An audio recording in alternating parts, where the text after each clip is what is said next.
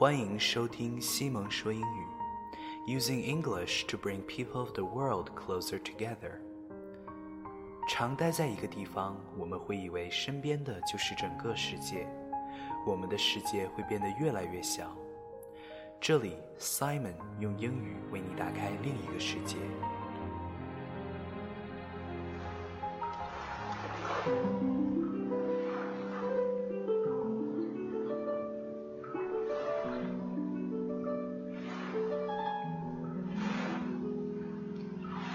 Graduation and moving on.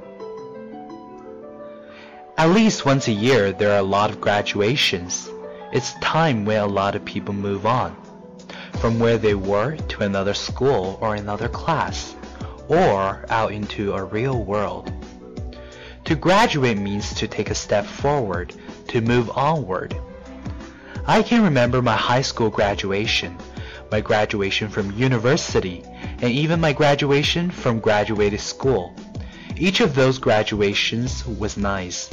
I took pictures, I got flowers, I hugged my parents. I had the motions to moving on. I want to stay and have more fun, but I also want to move on. When we hear the word graduation, we naturally think of graduating from school. But I think it's possible to graduate from different places or stages in life. I worked in a company in New York for about three years. In one point, I felt I couldn't learn anything else from the company or the people I was working with. Then I had hit a ceiling. I felt that was time to move on. The way that I describe that moving on is a graduation. Sometimes we are thrown out into the world or to the next level, whether we are ready or not.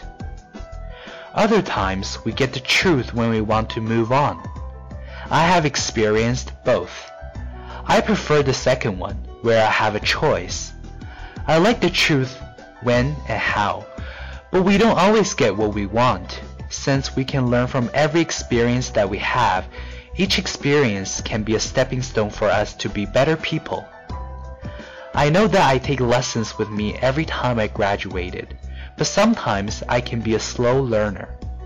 I wonder when my next graduation is going to be.